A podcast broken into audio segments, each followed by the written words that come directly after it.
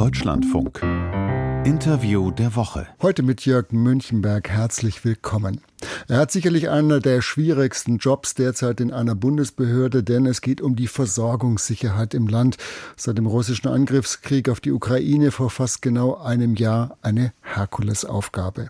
Und seine Behörde nimmt auch bei der Energiewende eine Schlüsselposition ein. Auch da spielen Versorgungssicherheit und die dafür notwendige Infrastruktur eine herausragende Rolle. Seit März 2022 ist Klaus Müller vormals oberster Verbraucherschützer hierzulande, also Chef der Bundesnetzagentur. Herr Müller, ich grüße Sie. Seien Sie gegrüßt. Herr Müller, vor ein paar Monaten ging es noch darum, eine drohende Gasmangellage zu verwalten. Jetzt doch merklich Entspannung bei der Gasversorgung. Die Speicher sind immer noch ganz gut gefüllt, der Winter fast vorbei. Kommt also auch ein Klaus Müller in diesen Tagen doch etwas entspannter ins Büro? Ja, das ist auf jeden Fall so. Es liegt aber schlicht daran, dass in den letzten Monaten auch wirklich viel geschafft wurde. Die Bundesregierung hat Weichen gestellt. Die Menschen, die Industrie hat Gas gespart, im letzten Jahr um die 14 Prozent. Wir haben die Speicher tatsächlich gut gefüllt. Das hat Preisdämpfungen ausgelöst, zumindest vom Endergebnis her. Und wir haben eben eine Situation, dass wir neben den Gaslieferungen aus unseren Nachbarländern, also Norwegen, Holland, Belgien, teilweise Frankreich, jetzt auch die ersten Flüssiggasterminals an Nord- und Ostsee am Start haben. Und all das unterm Strich bedeutet eigentlich deutlich bessere Versorgungslage, als man das im letzten Jahr hätte auch absehen können. Also die Gasmangellage zumindest jetzt für diesen Winter fällt erst einmal aus. Ist da eigentlich der tägliche Lagebericht der Bundesnetzagentur zur Gasversorgung überhaupt noch notwendig? Oder ich will die Frage mal ein bisschen anders drehen. Haben Sie sich vielleicht zu sehr schon an diesen dauerhaften Alarmmodus gewöhnt? Das ist tatsächlich etwas, was wir regelmäßig diskutieren, weil wir auch wissen, dass unser Bericht äh, natürlich auch wahrgenommen wird. Wir haben im Januar schon einmal das Wording geändert, also wir gehen von einer weniger angespannten Lage aus, aber unser Blick reicht eben jetzt schon auf den Winter 23, 24. Ich gebe zu, das ist noch eine Weile hin, aber es gibt eine ganz simple Mathematik. Alles, was wir jetzt in den Gasspeichern behalten, hilft uns bei der Vorbereitung eben auf den nächsten, übernächsten Winter, je nachdem, wie Sie zählen wollen an der Stelle. Und darum gilt weiter unser Sparappell, auch wenn ich verstehe, dass manche Menschen sich jetzt im nahen Frühling was anderes wünschen, als über Gaseinsparungen nachzudenken. Aber jetzt müssen wir die Weichen stellen, um bei den Heizungsanlagen zu Hause, bei Substitutionsprozessen, Transformationsprozessen in der Industrie, eben uns jetzt schon auf den nächsten Winter vorzubereiten. Wir müssen die Speicher jetzt ohne russisches Pipeline-Gas befüllen. Das kann man schaffen aber man muss sich dafür eben mächtig anstrengen. Nun nützt sich ja so eine Rolle, aber vielleicht ja auch ein bisschen ab. Sie gelten ja wirklich mittlerweile als der Warner der Nation. Cassandra wurde am Ende eben auch nicht gehört. Also ist das nicht die große Gefahr? Keine Frage. Wir haben uns intensiv mit dem Robert Koch Institut, also den Kollegen, die eine andere Krise managen mussten, ausgetauscht. Und wichtig ist eben auch den Dank zu betonen. Ich hoffe, das tun wir in unseren Botschaften, um eben auch eine Anerkennung dafür auszusprechen für die Menschen, die weniger geheizt, anders geheizt haben, die ihre Heizung auf Vorderfrau Vordermann gebracht haben, für die Unternehmen, die hier technisch innovativ waren oder sich auch eingeschränkt haben. Also wir betonen den Dank an der Stelle. Wir erklären hoffentlich mit fünf Indikatoren, die wir täglich aktualisieren bei uns auf dem Internetportal, in welcher Lage wir sind. Also wir schaffen maximale Transparenz. Und da ist es ganz simpel, je weniger Gas Deutschland, aber auch Europa verbraucht, desto günstiger und desto einfacher ist es, durch die nächsten Winter zu kommen. Aber nochmal, nutzt sich so eine Rolle nicht auch ein bisschen ab oder wird dann am Ende eben einfach auch nicht mehr gehört? Das wird man wahrscheinlich erst im Rückblick sehen können. Für diesen Winter können wir feststellen, das hat jetzt sicherlich am wenigsten mit der Bundesnetzagentur zu tun, sondern sicherlich auch mit Preiseffekten, die ja trotz der Preisbremsen bei den Menschen, bei der Wirtschaft angekommen sind. Es gab, glaube ich, viele Faktoren, die in den letzten Monaten dazu geführt haben, dass wir Gas gespart haben. Der milde Winter war ein ganz, ganz wichtiger Effekt. Aber all das sind Faktoren, auf die wir uns jetzt eben nicht verlassen können. Und es ist auch immer eine Frage nach der Alternative. Wird die Bundesnetzagentur jetzt sagen, alles wird gut? Das fällt gerade im Karneval im Rheinischen vielleicht sehr, sehr leicht. Ich glaube, dass das eine falsche Botschaft wäre, weil sie dann womöglich zur Sorglosigkeit beitragen würde. Und nach wie vor gilt ja auch, Gas ist deutlich teurer als früher. All das führt dazu, dass wir weiter damit sorgsam und achtsam umgehen sollten. Also Ihre Warnung zielt ja darauf ab, äh, Ihre Appelle, dass eben Unternehmer und Bürger Gas sparen. Aber jetzt schon mal im Rückblick auf diesen ersten Krisenwinter, den vermeintlichen, hat da am Ende nicht vor allem das Wetter geholfen? Sie haben ja vorhin auch schon die Einsparquoten angegeben. Die waren ja eigentlich mal ein bisschen höher. Die lagen ja eigentlich bei 20 Prozent, äh, sind aber nicht ganz erreicht worden. Also war es am Ende nicht das Wetter ausschlaggebend? Also ich bin mir ganz sicher, dass wenn irgendwann Wirtschaftshistoriker, Analysten das nochmal ganz, ganz genau überprüfen und auch Korrelationen von verschiedenen Effekten vergleichen, dann wird das Wetter für die privaten Haushalte ein ganz wichtiger Punkt gewesen sein. Und wir haben auch gesehen, dazu braucht man keine großen Analysen, dass in Zeiten, wo es vergleichsweise mild war, die Menschen im Vergleich zu dem Vierjahresvordurchschnitt überproportional gespart haben. In den Wochen, wo es ja auch in diesem Winter eher kalt war, waren wir weit entfernt von den Sparquoten, die wir uns gewünscht haben. Bei der Industrie sehen wir ein anderes Verhalten. Da sehen wir durchaus strukturelle Anreize. Da wird wahrscheinlich der Preiseffekt, vor allem natürlich im Sommer und im Herbst, eine Rolle gespielt haben. Da kommt es jetzt sehr, sehr darauf an, wird die Industrie angesichts der niedrigeren Preise jetzt den Weg wieder zurückgehen. Das heißt, wird jetzt wieder mehr verbraucht das kann natürlich schlicht dazu führen, dass sich über den Sommer, Herbst hinweg wir wieder eine etwas schwierige Lage haben. Es weiß aber zurzeit keiner. Hm. Und der letzte Punkt, den man noch erwähnen muss, wir haben ja zeitweise doch deutlich Gas verstromt. Das haben wir primär für unsere französischen Nachbarn getan, weil sie große Probleme mit ihren Atomkraftwerken hatten. Auch da kann man nicht ganz genau sagen, wie sich das in den nächsten Monaten weiterentwickelt und dafür wollen wir alles Vorsorge treffen. Nochmal im Klartext, also auch im nächsten Winter könnte, wenn es ganz blöd und schwierig läuft mit dem Wetter, eine Gasmangellage drohen. Genau, das können wir nicht ausschließen. Wir wissen inzwischen sehr, sehr genau, was hier die Negativfaktoren wären sehr, sehr kalte Temperaturen, weniger strukturelle Einsparungen in der Industrie, womöglich Probleme in den Nachbarländern, vielleicht auch zu geringe Speicherstände in Nachbarländern, wo man dann äh, aushelfen müsste. Aber man kann das auch alles positiv drehen. Jeder, der jetzt seine Heizung optimiert oder vielleicht sogar ersetzen kann, spart bares Geld. Das nützt unserer Gassituation, nützt übrigens auch dem Klima. Jedes Unternehmen, was jetzt strukturell sich unabhängig macht von fossilen Energien, tut was für die eigene Bilanz. Wenn die Gasspeicher wieder gut befüllt sind, haben wir einfach einen Puffer an der Stelle. Und mit den Gasdiversifizierungen in den Zuflüssen, die wir voranbringen, machen wir uns eben unabhängiger von den ehemals russischen Lieferungen. Im Interview der Woche des Deutschlandfunks heute Klaus Müller, Präsident der Bundesnetzagentur. Herr Müller, Sie haben vorhin die LNG-Terminals ja schon angesprochen. Bis Ende des Jahres jetzt sollen sechs zur Verfügung stehen. Das ist das neue Deutschlandtempo. Im letzten Jahr gab es überhaupt noch gar keine Anlage. Der Bund greift dafür tief in die Tasche. Bis zu 10 Milliarden Euro werden dafür bereitgestellt. Man hat eigentlich auch schon wie bei der Gas- und Strompreisbremse schon auch den Eindruck, wenn es um die Versorgungssicherheit hierzulande geht, dann heißt die Devise schon klotzen statt kleckern und auf ein paar Steuermilliarden mehr oder weniger kommt es eigentlich gar nicht mehr an. Ich bin sicher, es wird irgendwann mal die Kollegen vom Bundesrechnungshof geben, die das auch dann ganz, ganz scharf nachrechnen. Ich würde aber ökonomisch argumentieren. Ich glaube, dass der industrielle Kern Deutschlands eben eine stabile, aktuell noch fossile, künftig regenerative aber eben aktuell eine stabile Gasversorgung braucht. Das ist eine Linie, die die Bundesregierung sehr geschlossen vorangetragen hat. Und das finde ich auch gut, weil es, glaube ich, sowohl den Unternehmen wie aber auch den Menschen, die ja dort arbeiten und auch den Produkten, die wir herstellen, die nötige Planungssicherheit gibt. Und das Zweite ist, ich kenne niemanden, der wirklich frieren möchte. Das heißt, Deutschland ist ein Land, was in der Vergangenheit aus bestimmten Gründen in seinen Heizungssystemen bei praktisch jedem zweiten Haushalt auf Gas gesetzt hat. Für diese Gasversorgung muss es eben auch in einem kalten Winter genug Gaszuflüsse geben. Und ein Faktor sind eben dann die Anlagen, die Sie gerade erwähnt haben. Und vor dem Hintergrund ist es richtig, jetzt auf Versorgungssicherheit zu setzen. Und das hat aufgrund der Versäumnisse und der Fehler der Vergangenheit seinen Preis gerade. Alles, was man schnell umbaut, ist eben immer teurer, als was man langfristig umstellt. Ich will aber nie aus den Augen verlieren, dass das Ziel natürlich sein muss, letztendlich klimaneutral zu werden. Und da sind wir bei einer ganzen Reihe von weiteren Baustellen. Und auch da gehe ich hm. davon aus, wird eher geklotzt statt gekleckert. Aber nochmal, diese neuen LNG-Infrastruktur, damit könnten 100 Milliarden Kubikmeter Gas angelandet und weiter transportiert werden können. Das ist die doppelte Menge, die bislang aus Russland kam. Also man hat schon den Eindruck, das ist vollkommen überdimensioniert. Das Gefühl habe ich nicht, weil wir haben jetzt gemerkt, was passiert, wenn alles eng auf Kante genäht ist. Dann explodieren Preise, dann werden Menschen, Unternehmen nervös und das halte ich alles nicht für gut. Und darum baut und sorgt die Bundesregierung hier vor.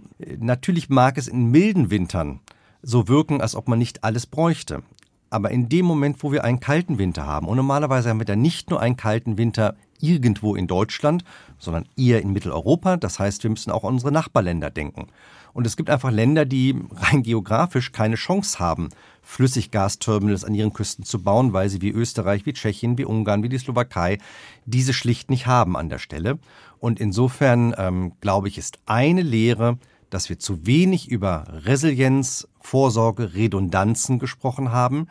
Ich will jetzt gar nicht über die Erfahrungen mit Nord Stream 1 äh, und 2 jetzt reden, aber wir wissen, dass auch Sicherheit viel, viel größer buchstabiert werden muss. Und wir wissen zum Beispiel, dass auch in anderen Ländern, die schon Erfahrung mit Energy Terminals haben, man eben nicht davon ausgehen kann, dass sie das ganze Jahr über komplett ausgelastet werden. Aber ist nicht trotzdem die Gefahr groß, hier wird eine Parallelstruktur aufgebaut und es gab auch Untersuchungen, die haben zum Beispiel ergeben, selbst zum Höhepunkt der Krise waren die Terminals in den Nachbarländern, die jetzt auch Gas nach Deutschland geliefert haben, gar nicht komplett ausgelastet. Ja, richtig, weil wir eben einen milden Winter hatten. Und den hatten wir eben auch nicht nur in Deutschland. Also, wie gesagt, zum Glück für Frankreich, sonst hätten wir da viel größere Probleme gesehen. Es war insgesamt in Europa ein milder Winter. Und wir haben auch zu sehr, sehr hohen Preisen gekauft. Auch das darf man eben nicht vergessen an der Stelle. Wir haben das alles geschafft. Das war auch gut so. Aber ich halte das, die Erfahrung aus dem letzten Jahr, keine, die ich gerne wiederholen möchte. Und dazu gehört eine ausreichende, eine auch redundante Struktur die die Bedürfnisse in Deutschland eben auch in kalten Wintern, die die Bedürfnisse in unseren Nachbarländern mit bedient. Das finde ich ist auch eine Frage der Solidarität. Diese neue Infrastruktur LNG, also Flüssiggas, ähm, kann eigentlich nur bedingt für grünen Wasserstoff genutzt werden, weil Wasserstoff ja zum Transport in Ammoniak verwandelt werden muss. Äh, dafür sagen aber viele Experten, taugen die neuen LNG Terminals nur bedingt. Also redet da aber die Politik, die mir immer sagt, das ist ja alles Wasserstoff-ready, so ist der Fachbegriff dafür. Also wird da nicht auch was schön geredet, um am Ende auch diese hohen Kosten zu rechtfertigen? Also ich glaube, es ist immer legitim, dass Politik sagt, was ihr Ziel ist und wo wir eigentlich hinwollen und dass dann die Opposition oder Wissenschaftler, auch Medien natürlich ähm, kritisch nachfragen dürfen. Das finde ich ist alles vollkommen normal und in Ordnung. Wir sind dabei, in der Regulierung, die auch für die Bundesnetzagentur, für die wir verantwortlich zeigen, von Anfang an den Wechsel in eine Wasserstoffwelt und eben auch perspektivisch in eine regenerative Wasserstoffwelt von Anfang an mitzudenken, mit zu berücksichtigen. Für uns geht es ja auch nicht nur darum, das Gas an Nord- und Ostsee anzulanden. Wir müssen es weiter verteilen. Das heißt, die Bundesnetzagentur konsultiert oder es läuft gerade der Konsultationsprozess zum nationalen Entwicklungsplan Gas. Auch da spielt jetzt Wasserstoff, eben auch gerade grüner Wasserstoff, schon einen Moment. Das heißt, wir sind mitten in einer Umbruchsphase und ich bin auch ein ungeduldiger Mensch. Ich würde mir auch wünschen, dass das alles schneller und von heute auf morgen geht. So ist aber leider nicht die Realität und das muss eben auch bezahlt werden. Und da wir eben aus einer sehr, sehr starken russischen Abhängigkeit, aus einer starken Abhängigkeit von fossilem Gas kommen, braucht es jetzt einen klaren Kompass, einen klaren Kurs, auch harte Entscheidungen, auch eben entsprechende Investitionen, den Weg dahin zu finden, dass wir letztendlich in einer regenerativen Wasserstoffwelt landen. Hätte man nicht trotzdem eher einen Bedarfsplan für Gas erstmal erstellen müssen, bevor man jetzt so eine doch eben sehr teure Infrastruktur anschiebt und hochzieht? Diesen Bedarfsplan Gas, der liegt dem Nationalen Entwicklungsplan Gas letztendlich zugrunde. Und wir brauchen dafür, je nachdem wie man zählt, 15 Monate. Den hatten wir schon im letzten Jahr begonnen unter anderen Bedingungen, den werden wir Ende des Jahres Pi mal Daumen abgeschlossen haben. Wenn danach erst dann die Investitionsentscheidungen getroffen worden wären, hätte ich die Diskussion in der Öffentlichkeit nicht erleben wollen, wenn der nächste Winter kälter wird. Und wenn wir dann eben die Situation haben, dass wir zu wenig Gasinfrastruktur, zu wenig Flüssiggas gehabt hätten. Klingt aber jetzt wirklich nicht so überzeugend. Man baut erstmal, ohne eigentlich zu wissen, wie viel man Bedarf hat. So ist es ja nicht, aber es gibt eben nicht die ausgeklügelten, ausdifferenzierten ähm, Bedarfsplan, den Sie gerade eingefordert haben. Wie gesagt, der wird ja gerade geschaffen. Aber wenn man mit dem einen auf das andere wartet, kann es zu spät sein. Der nächste Winter kann wieder mild sein und dann werden Sie mir im Frühjahr 24 in einem Jahr die gleichen Fragen stellen und wahrscheinlich müsste ich dann einräumen, wir hatten redundante Strukturen. Wenn der nächste Winter aber sehr, sehr kalt wird, dann werden alle plötzlich sehr, sehr froh sein, dass Deutschland dann diese Strukturen hat und es wird keiner mehr danach fragen, dass es redundante Strukturen gab. Und da niemand sagen kann, wie das Wetter aussehen wird, bin ich der Meinung, lassen Sie uns hier lieber vorsichtig sein, auch wenn das Geld kostet, auch wenn es erstmal eine fossile Struktur ist, die wir aufbauen, wenn wir gleichzeitig beim Ausbau der Erneuerbaren, beim Aus äh, der Wärmepumpen, beim Ausbau der Netzen, bei der Perspektive zu grünem Wasserstoff alles dafür tun, wieder zurück auf den Klimapfad zu kommen. Im Interview der Woche heute Klaus Müller, er ist der Präsident der Bundesnetzagentur. Herr Müller, die Bundesregierung setzt bekanntlich auf Wind, Sonne und grünen Wasserstoff, der aber größtenteils ja auch importiert werden muss. Warum nicht auf heimisches Fracking, also heimisches Erdgas und Atomkraft setzen? Zum Thema Atomkraft hat der Bundeskanzler in seiner Richtlinienentscheidung alles gesagt. Wir sind eine Bundesbehörde. Insofern ist das für uns die Richtschnur und damit wird es ab Mitte April in Deutschland keinen Atomstrom geben. Was wir überprüft haben, ist unter welchen Annahmen Deutschland eben sowohl beim Atomausstieg wie auch beim Kohleausstieg darauf verzichten kann. Das haben wir alles transparent gemacht. Das Thema Fracking ist insofern ein kompliziertes weil es hier viele Erwartungen und andererseits viele Ängste gibt und die sind geografisch nicht immer an der gleichen Stelle. Das heißt, ich lese von vielen wichtigen Politikerinnen und Politikern, die hier Erwartungen haben, aber meistens richten sie die Erwartungen dann auf eine andere geografische Region in Deutschland. Das finde ich grenzwertig. Umgekehrt in den Regionen, in denen es Fracking-Potenzial wohl gäbe, habe ich fast parteiübergreifende Ablehnung gesehen, weil es dann eben in der Region vorkäme. Ich glaube schon, dass die Diskussion sich im Vergleich zu den letzten Jahrzehnten natürlich weiterentwickelt hat, auch technisch weiterentwickelt hat, aber es ist schlicht eine Frage der Abwägung, der Prioritätensetzung. Ist es sinnvoll, jetzt mit den Untersuchungen, den Vorbereitungen zu beginnen. Ich lese, ich kann das nicht überprüfen, aber ich lese, dass das fünf, sechs, sieben, acht Jahre dauert. Und insofern ist es nicht die Zuständigkeit der Bundesnetzagentur, das letztendlich äh, zu entscheiden oder zu beurteilen. Aber ich kann verstehen, sinnvoll auf das zu setzen, was jetzt schnell geht. Das wird Fracking nicht sein. Dafür braucht man Zeit und umgekehrt alle Kraft in Wind, in Sonne, in Biomasse, in Offshore-Wind zu setzen, in den Netzausbau. Das ist das, was, glaube ich, gerade sinnvoll und angesagt ist. Sie haben die Richtlinienkompetenz des Bundeskanzlers in Sachen Atomkraft angesprochen. Sie sollen aber angeblich in internen Sitzungen gejubelt haben, dass in Frankreich wieder mehr AKW ans Netz gehen. In der Tat, interne Sitzungen kommentiere ich natürlich nicht, weil es eben vertrauliche Sitzungen sind. Ich halte mich an sowas, andere tun das leider nicht. Was aber, glaube ich, richtig ist, ist, dass wenn es unseren französischen Nachbarn insgesamt wieder stabiler läuft mit der Stromversorgung, dass man das nicht beklagen sollte. Trotzdem wird jetzt klimaschädliche Kohle verbrannt, anstatt die AKWs länger laufen zu lassen. Da muss man sagen, das verstehen viele nicht, nicht mal die Klimaschützer von Fridays for Future. Ich höre von den jungen Kollegen bei Fridays for Future sehr, sehr unterschiedliche Stimmen. Die, die Sie gerade zitieren, eine wichtige, bekannte, weltbekannte schwedische Protagonistin hat sich so geäußert. Andere haben sich an der Stelle anders geäußert. Wir haben alle wenig Zeit und Ressourcen. Und ich glaube, dass alle Diskussionen über die Nutzung der Atomkraft in Deutschland eine Diskussion ist, die zumindest in der Sache nichts mehr bringt. Auch die äh, relevanten Energiekonzerne sagen, inzwischen auch in aller Deutlichkeit, die Entscheidungen sind getroffen, Atomkraftwerke schalten sie nicht mal eben aus und wieder an an der Stelle. Dafür ist die Technik viel zu komplex äh, und fordernd. Diese Weichen sind gestellt und darum bin ich ein Mensch, der gerne nach vorne guckt. Mhm. Ich möchte, dass Deutschland klimaneutral wird. Ich möchte, dass wir eine Versorgungssicherheit haben und ich möchte, dass Energie bezahlbar ist. Und dafür sind die Wege klar vorgezeichnet. Dafür brauchen wir eine Verdreifachung des Ausbaus ähm, der erneuerbaren Energien. Und da sagt zum Beispiel die Energiebranche, das geht alles noch viel zu langsam. Das teile ich und dafür ähm, schaffen zur Teil die Bundesnetzagentur die Voraussetzungen. Wir haben jetzt zwischen den Feiertagen Weihnachten, Silvester in Rekordgeschwindigkeit die Ausschreibungsbedingungen verbessert und ähm, sammeln jetzt die neuen Gebote ein. Wir tun gerade alles dafür, dass der Netzausbau beschleunigt wird, ein ganz entscheidender Faktor. Im Bundestag liegt das neue Gesetz zur Digitalisierung der Stromnetze, ebenfalls ein ganz wichtiger Voraussetzungsfaktor. Letztes Jahr hat der Deutsche Bundestag mit dem Osterpaket bereits die Beschleunigung beschlossen beschlossen. Jetzt gerade berät das Kabinett darüber, wie nochmal europäische Beschleunigungen in deutsches Recht überführt werden können. Das heißt, es passiert gerade ganz, ganz viel. Und ich gebe zu, das voranzubringen, das finde ich momentan das Wichtigste, was wir als Behörde auch tun können. Ihre Behörde hat ja den Monitoring-Bericht vorgelegt. Da heißt es ja sinngemäß Versorgungssicherheit auch bei einem vollständigen Kohleausstieg bis 2030 äh, ist gewährleistet unter bestimmten Prämissen. Die brauchen sich auch gar nicht mehr alle jetzt aufzählen.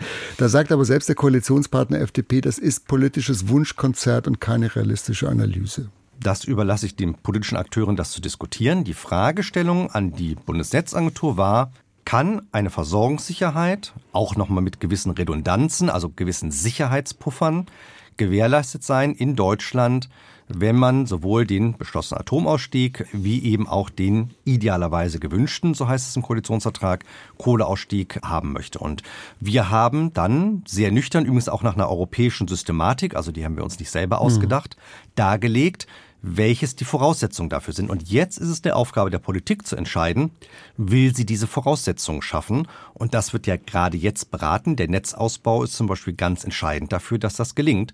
Wenn man uns eben eine Frage stellt, kriegt man dann auch eine korrekt ausgearbeitete, für jeden nachlesbare Antwort. Herr Müller, China denkt derzeit über Exportbeschränkungen für Photovoltaik-Wafer-Technologien nach. Man muss wissen, China ist da der absolute Marktführer. Wenn das so käme, also Exportbeschränkungen bei diesen Produkten, dann wären doch auch die schönen Photovoltaik-Ausbaupläne ganz schnell wieder Makulatur.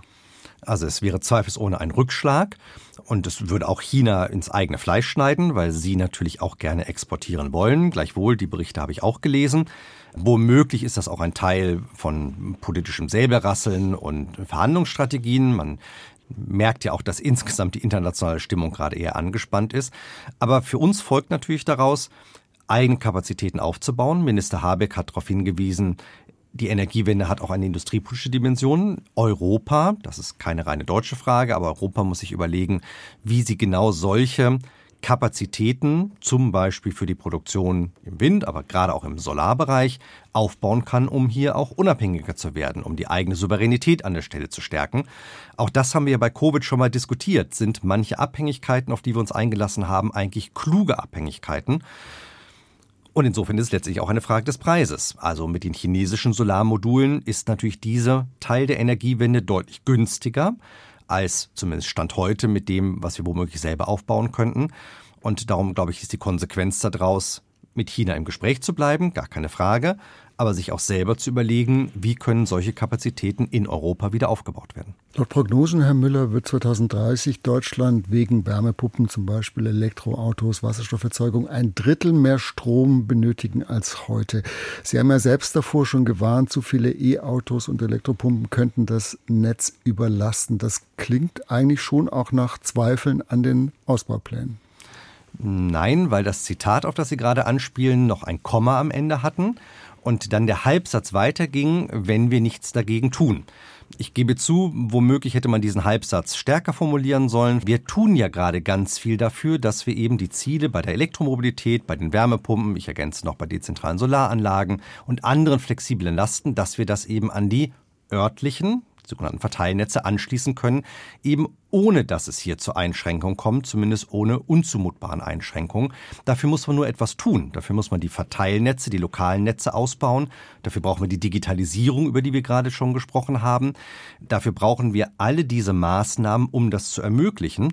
Und auch hier gilt, die Bundesnetzagentur ist in dem Sinne eine Ermöglichungsbehörde. Wir haben jetzt einen Vorschlag vorgelegt, der gerade auch da in der Konsultation ist, damit wir ihn dann Richtung Herbst, sage ich mal, finalisiert haben. Genau, und da ist sogar von temporären Stromrationierung für Wärmepumpen nee, und E-Autos, Ladestationen ja, die Rede. Da müssen mhm. wir präzise sein, weil die Netze eben noch nicht so ausgebaut sind und wir aber gleichzeitig eben eine Anschlussmöglichkeit schaffen. Heute ist das ja einfach noch nicht gegeben. Heute kann es passieren, dass Sie gerne eine Wallbox anschließen wollen. Ihr örtlicher Verteilnetzbetreiber lässt das aber gar nicht zu. Das wollen wir ja gerade ermöglichen, einräumen.